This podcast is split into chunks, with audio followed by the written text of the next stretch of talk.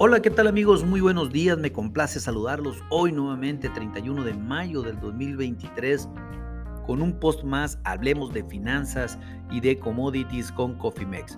En este espacio vamos a dedicarlo para conversar un poco de lo que acontece con los futuros de soya en la Bolsa de Chicago, así como la información más relevante en un análisis técnico fundamental de corto, mediano y largo plazo. Déjenme iniciar empezando indicándoles que salieron datos pésimos en el tema de la, del, producto eh, del índice manufacturero en China, lo cual pues hay preocupaciones fuertes sobre la demanda global que, que podría eh, y que pues obviamente hoy desencadenó una venta masiva en los granos, sobre todo en la apertura donde pues China está prácticamente iniciando en un periodo de contracción económica. Es el primer reporte del índice manufacturero por debajo de las 50 unidades, lo cual todavía tiene que pasar obviamente un par de reportes más como para indicar que está en recesión. Sin embargo, esto ya es eh, obviamente preocupante a nivel internacional. Los malos datos chinos pues han provocado la caída en las materias primas fuertes, sobre todo en la apertura. Muchos se han recuperado, sin embargo, pues persiste esta preocupación a nivel internacional. Adicional, la caída en los futuros de soya hoy a la apertura se debió prácticamente al informe de Lusa en cuestión del avance de la, de la siembra eh, que se presentó el día de ayer después del cierre de la sesión, en donde se informó que el 83% del programa de siembras ya está finiquitado. Esto es 18% más que la media de los últimos cinco años y definitivamente un ritmo de siembra impresionante como hace muchísimos años que no lo veíamos eh, así como en el maíz, en la soya en los Estados Unidos. Y bueno, eh, también indicaron que el 56% de la cosecha ya ha nacido, lo cual pues también requerirá de agua y ese es un tema en donde nos pondremos a platicar en esta sesión eh, que precisamente fue lo que ayudó que los mercados regresaran fuertemente el día de hoy. Déjenme informarles que en este momento los futuros a julio están cotizando prácticamente sin cambios.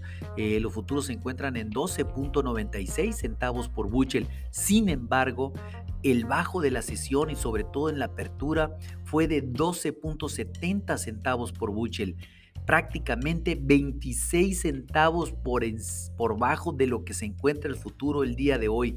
Esa fue la volatilidad que tuvo el mercado después de darse a conocer la noticia de China y las preocupaciones porque, porque caiga en una recesión económica son latentes, lo cual pues recuerden que el principal comprador de soya a nivel mundial es China y si le va mal a los chinos pues les va mal, nos va mal a todos, ¿no? Entonces pues esta fue la situación que prevaleció en la apertura. Si bien el spread ahora está entre 45 y 75 centavos por buchel eh, para una sesión, esto es algo que definitivamente pudiéramos estar viendo de regreso por encima a los futuros de 13 centavos por bushel o bien si las preocupaciones y el sell out continúa volver de nuevo a los niveles de 12.70.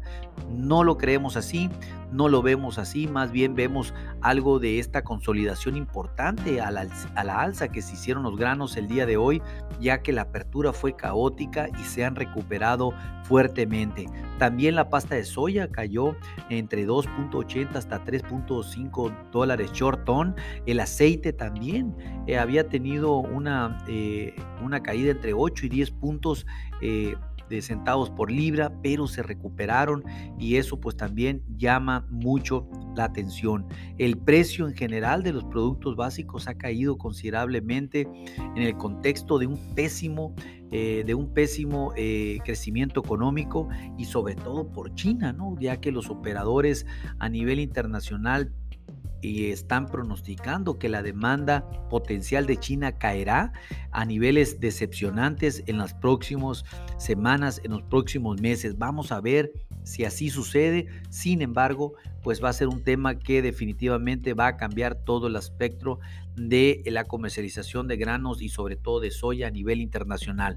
Y por otra parte, recordemos que Brasil está teniendo la cosecha récord más grande de su historia y eso pues si, si, lo ponemos en el contexto, Brasil, el principal exportador de soya del mundo, pues va a tener que colocarla sí o sí a como dé lugar, por lo tanto no es una muy buena expectativa de corto plazo, salvo que con, acontezca algo excepcional, pero pues definitivamente Brasil es más agresivo en la venta y es más competitivo que los Estados Unidos en los valores. Por otro lado, se espera que el día de mañana tengamos el informe de molienda de soya en los Estados Unidos. Eh, en donde pues se espera que el USDA, el NASDA, eh, informe que pues más eh, un promedio de 184.8 millones de bushels son los que se hagan, estén en la molienda. Vamos a ver si así sucede. Es muy, no vamos a platicar de este tema ahorita, seguramente mañana lo haremos. Los datos, pues como lo comenté, el avance de la siembra, pues están excepcionales. El ritmo de nacencia también.